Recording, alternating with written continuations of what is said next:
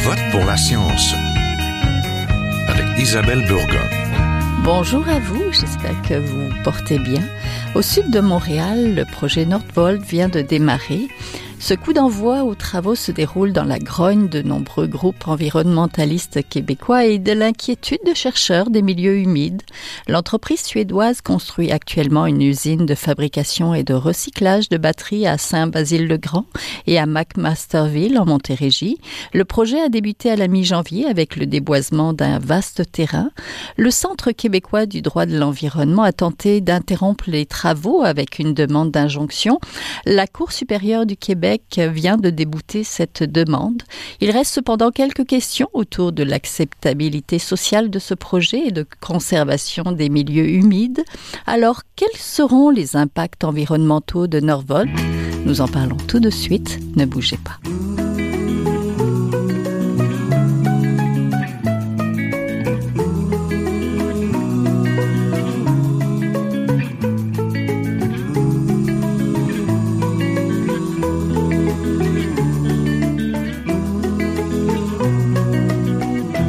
À Je vote pour la science aujourd'hui, nous intéressons aux impacts environnementaux du projet Nordvolt. Le projet d'usine de batterie lithium-ion en Montérégie échappe au bureau d'audience publique sur l'environnement, le BAP, mais pas à la colère des nombreux groupes environnementalistes. Nous allons voir pourquoi avec nos invités. Donc euh, aujourd'hui, Stéphanie Pellerin, qui est botaniste au Jardin botanique de Montréal et professeure associée au département de sciences biologiques de l'Université Montréal. Bonjour. Oui, bonjour. Je suis aussi en compagnie de Patrick Bonin, responsable de la campagne Climat-Énergie chez Greenpeace Canada. Bonjour. Bonjour, merci de l'invitation. Nordvolt va de l'avant et déboise. L'entreprise suédoise de fabrication de batteries de lithium-ion devrait obtenir pour son projet les autorisations prévues à la loi sur la qualité de l'environnement, mais elle a échappé à un BAP. Elle a cependant pris certains engagements, comme la préservation de 50 hectares de milieux humides et de préserver l'habitat du petit blongios ou petit butor, une espèce désignée vulnérable. Pourtant, il reste bien des questions sur les impacts des milieux humides de ce projet, n'est-ce pas, Monsieur Bonin? Oui, écoutez, on parle quand même du plus gros projet industriel de l'histoire du Québec, projet privé. C'est un projet quand même majeur qui est subventionné encore une fois par le gouvernement fédéral, le gouvernement provincial, des subventions qui peuvent aller jusqu'à 7 milliards de dollars. Et l'enjeu principal actuellement, au-delà du débat qu'il faudra avoir aussi sur est-ce que c'est le genre d'industrie euh, qu'on peut se permettre, qu'on a le luxe de se permettre au Québec, c'est très énergivore, ça prend évidemment beaucoup de terrain. L'enjeu principal, c'est que le gouvernement a changé les règles environnementales, les règles pour les évaluations, et a fait en sorte que ce projet-là, aurait dû normalement être soumis à une évaluation indépendante publique et à des audiences publiques par le Bureau d'audience publique en environnement, eh bien, en raison des changements réglementaires dans la dernière année par le gouvernement, ce projet-là échappe à l'évaluation environnementale. Et ça, ça fait en sorte qu'on n'a pas d'étude d'impact de la part du promoteur. Donc, il n'est pas possible de savoir quels vont être les impacts. On n'a pas la possibilité de poser des questions aux promoteurs, également au gouvernement du Québec et d'obtenir des réponses. Et il n'y a pas la possibilité également de présenter nos positions, que ce soit les positions des scientifiques, les positions des groupes environnementaux, les positions des citoyens, pour justement faire ce qu'on fait normalement au Québec, qui est d'améliorer des projets, de poser des questions, de faire en sorte que le promoteur est obligé de répondre. Il y a un pouvoir d'enquête au BAP, mais tout ça s'est évacué et c'est extrêmement inquiétant parce que si le gouvernement veut aller de l'avant avec ce projet-là, eh bien, il devrait y avoir de la transparence, il devrait y avoir aussi des contributions indépendante pour faire en sorte que s'il veut vraiment aller de l'avant, bien que le projet soit bonifié, qu'on minimise les impacts au maximum. Et actuellement, c'est pas le cas avec des impacts évidemment sur la déforestation. On parle de plus de 8000 arbres qui vont être déforestés sur les milieux humides, là, près de 130 000 mètres carrés de milieux humides qui vont disparaître alors que c'est une denrée rare, euh, particulièrement en, Estrie, en Montérégie, mais aussi évidemment dans ces villes-là avec des espèces menacées. On parle de quand même près de 21 espèces menacées qui, euh, euh, fréquenteraient ce site-là, 142 espèces d'oiseaux, des enjeux avec des espèces, entre autres de tortues, inscrites à la liste des espèces menacées, des impacts pour le, le chevalier cuir qui est une espèce menacée endémique qu'on retrouve seulement au Québec. Et, il y aura du pompage d'eau directement dans la rivière Richelieu, dans un état, dans un, endroit où c'est un, site euh, d'habitat essentiel du, du chevalier cuivé avec du relâchement d'eau. Donc il y a plein de questions, plein d'inquiétudes. Et, malheureusement, le gouvernement n'a pas encore décidé de faire une évaluation environnementale indépendante. Et c'est ce qu'on demande. Est-ce que vous pouvez nous rappeler la réglementation par rapport à ça? Est-ce que c'est parce que l'usine est immense ou est-ce que c'est le type d'usine qui obligerait justement une réglementation? En fait, il faut comprendre euh, le régime actuellement au niveau des évaluations environnementales a des déclencheurs automatiques euh, lorsqu'on parle de projets euh, à haut risque, par exemple, au risque d'impact environnementaux, d'impact sociaux, d'impact d'impact économique aussi. Et là, le gouvernement, ce qu'il a fait essentiellement, c'est qu'il a changé le seuil à partir duquel une usine de batterie est soumise automatiquement à une évaluation par le BAP. Ce seuil-là, il a été relevé lors de la dernière année, ce qui fait que avec les quantités de minerais utilisés ou qu'envisage d'utiliser Nordvolt, elle n'est pas soumise automatiquement à une évaluation environnementale. L'autre manière de soumettre euh, à une évaluation environnementale indépendante, c'est le pouvoir dit discrétionnaire du ministre. Donc le ministre a aujourd'hui, encore au moment où on se parle, le pouvoir de dire ce projet-là, il y a plusieurs inquiétudes, les gens se posent des questions, il y a des impacts potentiels, euh, il y a des enjeux d'acceptabilité sociale, donc il pourrait soumettre ce projet-là et faire en sorte justement qu'on ait un véritable débat avec des chiffres et qu'on contribue, si le projet va de l'avant, à améliorer ce qui est proposé parce que de toute évidence, il y aura des impacts et fort probablement des impacts qui auraient pu être évités si on fait une vraie évaluation environnementale. Oui, Madame Pellerin, rappelez-nous l'importance des milieux humides au Québec. Oui, en fait, euh, je, juste avant, je prendrais euh, le temps de dire, vous avez débuté en disant que la compagnie a pris un engagement de protéger, de restaurer, tout ça. Donc, ce n'est pas un engagement qu'elle a pris, c'est une obligation dans la loi. Donc, toute entreprise qui détruit des milieux humides a l'obligation de compenser. Donc, euh, c'est pas parce que oui, oui, c'était pas volontaire, c'est que c'est un engagement euh, contraint un petit peu. Exactement, mhm. mais on entend beaucoup que la compagnie euh, a pris des engagements. La compagnie mhm. a, l'obligation de prendre ces engagements. Oui, merci de cette précision. Pour ce qui est des milieux humides, évidemment, les milieux humides, ils ont plusieurs services écologiques qu'on peut dire.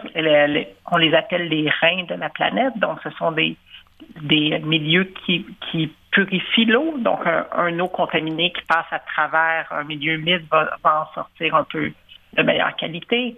C'est aussi des, euh, milieux qui vont euh, contrôler les quantités, la, qualité de l'eau, mais aussi les quantités d'eau. Donc, en période, par exemple, de crue euh, printanière, va permettre d'atténuer les inondations.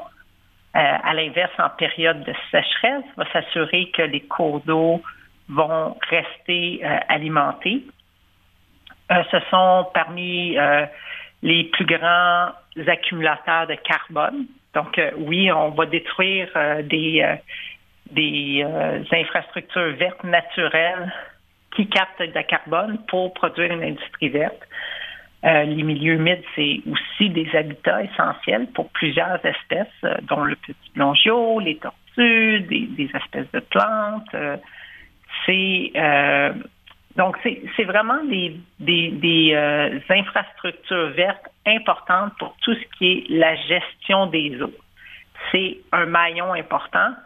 Et dans le secteur, je rappellerai que dans le secteur de cette région-là, il ne reste plus que 1,5% de la superficie du territoire dans la vallée du Richelieu, qui est constituée de milieux humides.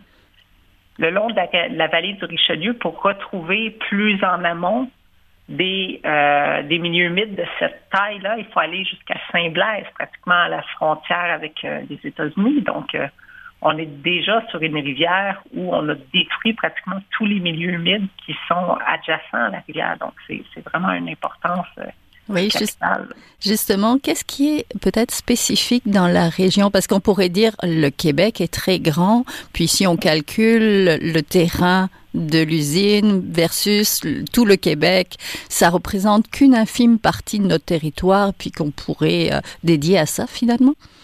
Tout à fait. Le Québec est très grand.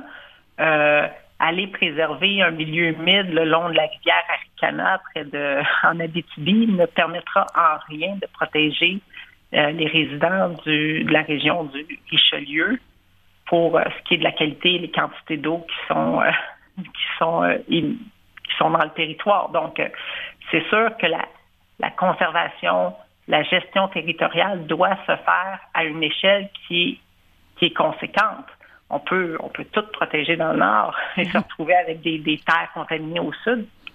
Ça se pourrait. Mais est-ce que le résident euh, bénéficierait des effets des lots de fraîcheur des milieux humides qui sont dans le nord? Non.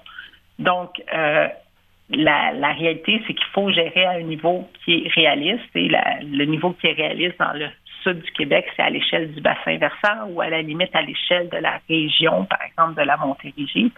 Et dans ces régions-là, on est déjà en déficit.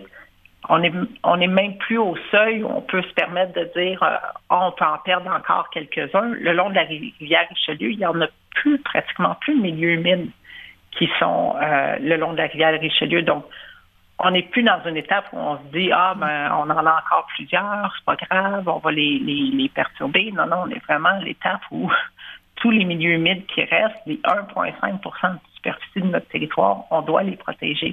Oui, puis on vit beaucoup dans le sud, donc aussi on vit avec ces milieux-là aussi. Là.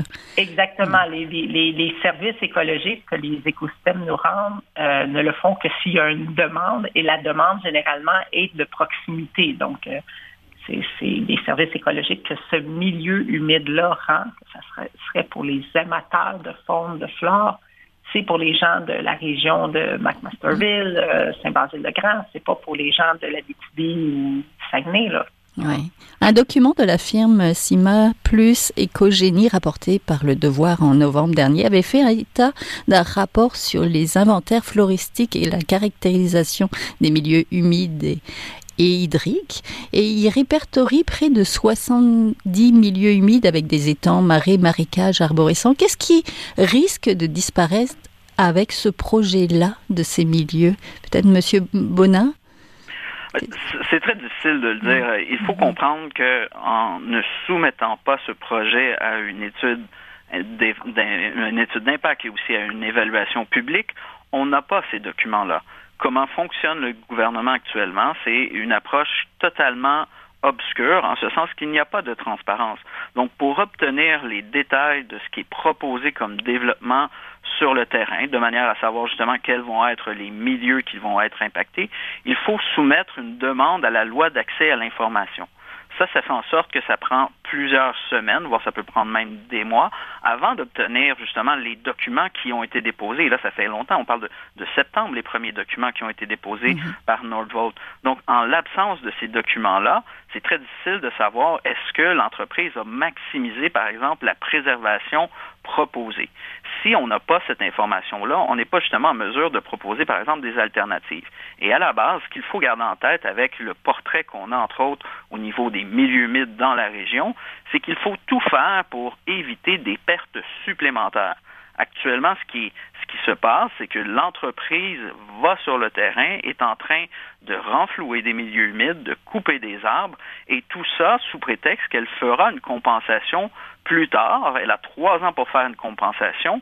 On ne sait même pas elle est où. Donc, l'idée de compenser, c'est la dernière solution lorsqu'on a évalué tous les impacts, lorsqu'on a évalué toutes les options alternatives et, l'entreprise, pour vous donner à quel point c'est un peu risible cette idée de, de compensation, elle va mettre près de 5 millions de dollars en compensation.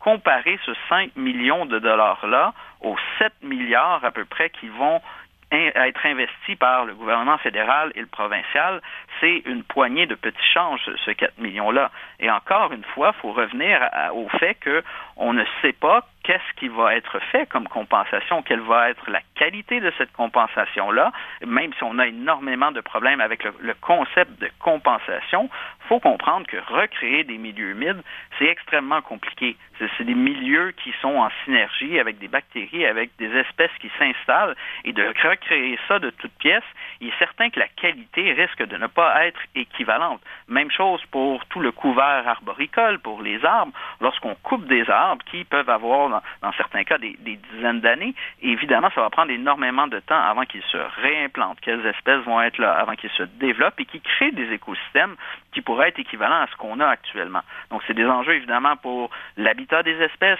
qu'elles soient aviaires. Il y a des oiseaux aussi migrateurs qui passent par là énormément. Euh, tout ce qui est la faune également euh, en général. Je vous parlais des, des tortues, mais là, les tortues, c'est ils vont se faire enterrer vivantes essentiellement actuellement. C'est ça qui se passe sur le terrain. Et même chose pour les autres espèces. Il y a des enjeux au niveau des corridors également, de comment on s'assure que le peu d'espace naturel qui reste dans la région est connecté pour s'assurer d'avoir justement des corridors de migration, par exemple, pour ces espèces-là. Donc, il y a une panoplie d'impacts inévitables qui vont se produire, qui auraient probablement pu être euh, à être évité. Et, il est là le problème. L'idée de détruire pour compenser plus tard, il ne faut pas penser que c'est une solution euh, acceptable d'emblée comme ça. C'est la dernière des solutions et encore, avec la réalité actuellement de disparition de la biodiversité, alors qu'on est en crise de perte de biodiversité, de perte des milieux naturels, particulièrement les milieux humides, il faut se donner justement les outils pour faire une bonne planification et faire en sorte que les communautés, les spécialistes, les groupes environnementaux et autres puissent contribuer à cette analyse-là pas d'avoir un gouvernement derrière des portes closes qui travaille avec une entreprise et qui, je le rappelle, par exemple, avait le gouvernement rejeté un projet qui euh, empiétait deux fois moins sur la destruction de milieux humides pour le même terrain de Nordvolt. Et, ce, refus-là de donner une autorisation par le gouvernement, par le ministère de l'Environnement, ça date d'il n'y a même pas un an. C'était un autre promoteur, donc pour un, un projet dont on n'a pas tous les détails, mais qui, qui de toute évidence, euh, a été identifié comme portant atteinte importante au milieu naturel et à la biodiversité. Le gouvernement avait rejeté. Et là, on a ce qu'on appelle une fast track ou une voie rapide où le gouvernement se précipite, euh, se précipite mhm. et va euh, donne des autorisations alors qu'on ne connaît pas les impacts. Vous êtes toujours à Je pour la science, là où la science rencontre la politique, une émission produite par l'agence Science Presse. Vous pouvez visiter son site internet au sciencepresse.qc.ca. Madame Pellerin, euh, on est encore en hiver, le printemps s'en vient, l'immigration et tout ça. Pour vous, quelle est l'urgence actuelle? L'urgence actuelle, c'est que c'est en, train de se faire détruire et je suis d'accord avec ce que M. Bonin disait. un des problèmes aussi qu'on a, euh, je suis d'accord que parfois on n'a pas lu. Parfois, il faut compenser. Parfois, c'est la dernière étape et on doit se rendre là. Présentement, on ne semble pas avoir évalué les étapes au préalable et moi, ce qui m'inquiète surtout, sachant qu'il y a moins de 2% de milieux humides dans la région, c'est où on va créer, ou où on va restaurer les milieux humides qui sont détruits mm-hmm. dans cette région-là. Le, territoire est manquant. Donc, c'est une perte nette de milieux humides pour cette région-là, j'en suis convaincue. Et donc, c'est présentement que c'est en train de se faire. Donc, euh, pour moi, c'est là l'urgence. Et j'ai l'impression qu'on est dans un développement des années 70 oui, je comprends qu'on est sur un terrain zoné industriel, mais il a été zoné industriel quand, comment, est-ce qu'on a est-ce qu'on a fait une évaluation des terrains disponibles dans la région? Est-ce qu'on a fait euh, il, y a, beaucoup d'inconnus. Et c'est là pour moi, est-ce qu'on est vraiment dans l'urgence de construire cette usine-là? Est-ce qu'on on peut se permettre d'entendre ce que les citoyens ont à dire comme inquiétude? Est-ce qu'on peut se permettre de comprendre c'est quoi, ça sera quoi les impacts, par exemple, de l'utilisation de l'eau?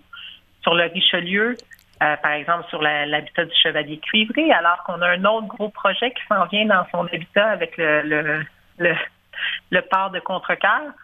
Donc, on n'a aucune idée. C'est surtout, c'est surtout ça. C'est qu'on n'a aucune idée. il y a, ils ont l'intention de compenser, mais on n'a aucun plan. Alors que c'est très facile pour eux de choisir un terrain en l'espace de quelques mois. Euh, on n'a pas encore un plan. C'est quoi, oui, euh, restaurer 50 euh, hectares de milieu humide, mais où, quand, comment? Euh, on n'a pas les détails. Hein. On n'a pas les détails. C'est impossible de, Et on n'a pas les, surtout pas les détails des impacts. C'est mm-hmm. vrai que le, site a été refusé pour construire il y a moins d'un an. L'évaluation disait que c'est des sites très, très importants et tout d'un coup, ça ne le devient plus c'est une incompréhension, en fait. On parle d'étangs, on parle de marées, de marécages arborescents. On parle aussi d'hirondelles de rivage, de goglus des prés ou du petit blongiot. Pour vous, c'est quoi qu'on risque de perdre d'un point de vue euh, et de... C'est tout ça. En, fait, le problème, le problème, c'est que globalement, on ne perdra rien. Le petit blongiot va aller ailleurs, va trouver... Euh, il y en a ailleurs, il y en a... Donc, c'est pas. Euh, ben, c'est plutôt rassurant, mais. Oui, c'est rassurant, mais pas tant que ça, parce qu'on ne sait pas, on est rendu à quelle étape? est-ce qu'on est encore. Notre avion qui a perdu plein de boulons, est-ce qu'on est encore capable de la faire voler? Hmm. À quel moment le système de la rivière Richelieu va complètement cracher? Est-ce que c'est le est-ce que c'est le boulon de trop? On ne le sait pas. Euh, malheureusement, les gens oublient vite. Hein. Je rappellerai qu'en 2011, on a eu les plus grosses inondations au Québec le long du Richelieu. C'était la panique. Il faut, protéger tous les milieux humides qui sont en abat du Richelieu. Et on est quoi, quelques, une décennie plus tard, et tout le monde semble l'avoir oublié. Donc, euh, un coup qu'on a eu nos, euh, notre argent pour restaurer notre maison, reconstruire nos, nos patios, euh, ah, c'est plus grave maintenant parce qu'il n'y a plus d'inondation. La prochaine va être dans, dans 100 ans. Oui, mais c'est ça. C'est en plus ce type d'usine préfère un milieu plutôt sec, d'après ce que j'ai pu lire. Monsieur Baudin, justement au point de vue euh, environnemental, euh, vous avez regardé euh, avant, mais après, lors de la production, il y aura de la pollution aussi. Il y aura des prises d'eau, justement professeur euh, Pellerin l'a souligné. Qu'est-ce, à quoi on peut s'attendre avec l'arrivée et l'installation de Norvolt euh, sur ce terrain-là? Et vous avez raison, il faut voir ce projet-là comme étant un tout aussi. Il y a des impacts actuellement sur le terrain pour la construction de routes, pour le renflouement de milieux humides, pour la coupe d'arbres. Donc, on, a des impacts immédiats. Ça, c'est pour la préparation du terrain. Et là, le gouvernement a donné cette autorisation-là. Pour ce qui est des impacts de la construction de l'usine et son utilisation, Là-dessus, on a évidemment des, doutes et des craintes, mais cette, cette information-là, elle n'est pas disponible. Alors que pour évaluer un projet, il faut avoir l'ensemble du portrait et par la suite faire l'évaluation des impacts cumulatifs. Lorsqu'on parle d'une usine qui est, je le rappelle, le plus gros projet industriel privé de l'histoire du Québec, c'est gigantesque. On parle évidemment de euh, près de 56 000 tonnes de minerais qui vont arriver. Ils vont pas arriver comme ça du ciel. Il va y avoir évidemment du transport euh, pour rapporter ce minerai-là. Il va y avoir des procédés euh, industriels qui vont être utilisés avec potentiellement un relâchement euh, dans l'air de, contaminants. De, quelle ampleur, avec quelle concentration. Il y a aussi évidemment des enjeux majeurs au niveau du transport en tant que tel pour la région. Lorsqu'on parle d'une usine de près de 4000 personnes, ces personnes-là vont devoir se déplacer avec des enjeux actuels qu'on connaît déjà au niveau du transport, de, euh, la congestion, etc. Il faudra loger ces gens-là aussi. Où seront-ils logés? Quels seront les impacts sur les communautés? Une usine du genre, il faut également l'alimenter en électricité. Et quand on parle d'électricité pour la plus grosse usine euh, privée de l'histoire du Québec en termes de, de, dollars, là, c'est euh, à terme 360 mégawatts. 360 mégawatts, c'est l'équivalent en termes d'énergie de ce qui est requis pour alimenter 60 000 maisons évidemment, il y aura des ajustements à faire au niveau des lignes de transport. Il y a une réalité où le Québec s'en va vers la fin des surplus d'électricité. On en entend beaucoup parler. Et là, le gouvernement donne des mégawatts pour une nouvelle industrie. Ce qui veut dire que, par exemple, une ville comme Saint-Bruno, qui est dans la même région, elle propose un projet d'écoquartier aujourd'hui au moment où on se parle, et elle se fait dire par Hydro-Québec et le gouvernement qu'il n'y a pas d'électricité pour être en mesure d'avoir un projet 100% électrique, qu'il faudra utiliser du gaz parce qu'il n'y a pas assez d'électricité pour des bâtiments où on pourrait mettre de l'électricité. Donc, il y a des choix importants qui sont faits. Il y a aussi des coûts, évidemment, parce que si ces 360 mégawatts ne sont plus disponibles, eh bien, il y aura une construction supplémentaire de production. Est-ce qu'on va commencer à renacher, par exemple, des nouvelles rivières pour alimenter une usine de batterie dite verte? Il faut quand même se poser ce genre de questions-là. Quel genre d'usine va être mise en place, quel genre de bâtiments vont être mis en place en termes de consommation d'énergie, quel prix ils vont payer, sachant par exemple que les nouveaux projets d'éolien, c'est 11 cents le kilowattheure que ça revient, le, coût de production des nouveaux projets, eh bien, actuellement, le tarif industriel est à 5 cents le kilowattheure. Donc, cette usine-là aussi aura une subvention en termes d'énergie à laquelle il faut évidemment réfléchir et se poser des questions. si c'est la fin des surplus, où devrions-nous utiliser notre électricité en priorité? Est-ce que c'est pour électrifier les bâtiments, électrifier les transports, électrifier les entreprises qui existent déjà, ou c'est pour donner nos derniers mégawatts à des industries qu'on fait venir comme ça? Donc, ce genre de questions-là, euh, c'est aussi ce pourquoi on demande écoutez, on a besoin d'une évaluation complète, globale, pour pouvoir obtenir les réponses. Et il se peut que cette usine soit euh, une bonne chose, mais actuellement, il y a tellement de questions euh, auxquelles on n'a pas de réponse et il n'y a pas de transparence de la part du gouvernement. C'est totalement légitime de se dire on a des craintes et l'acceptabilité sociale, évidemment, ne vient pas lorsque les gens se sentent floués et n'obtiennent pas des réponses à leurs questions pour un projet dans lequel le gouvernement investit et est juge et parti.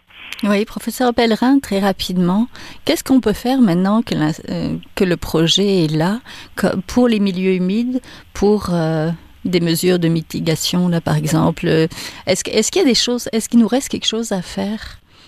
Ben, en fait, je, crois que la chose qui nous reste à faire, c'est euh, se mobiliser pour espérer faire euh, que le ministre utilise son pouvoir euh, de demander lui-même un BAP. Donc ça, c'est encore possible. On a encore quelques semaines pour le faire parce qu'il y a, si je ne me trompe pas, trois mois entre le moment où le projet est soumis ou, et le moment où le ministre peut demander un BAP. Donc il y a encore cette étape-là. Euh, Sinon, je pense que pour si, si ça va de l'avant pour ce qui est à être détruit, sera détruit et il n'y a pas vraiment grand-chose qu'on peut qu'on pourra y faire. Donc, si on doit bouger, c'est maintenant que le ministre peut faire en sorte.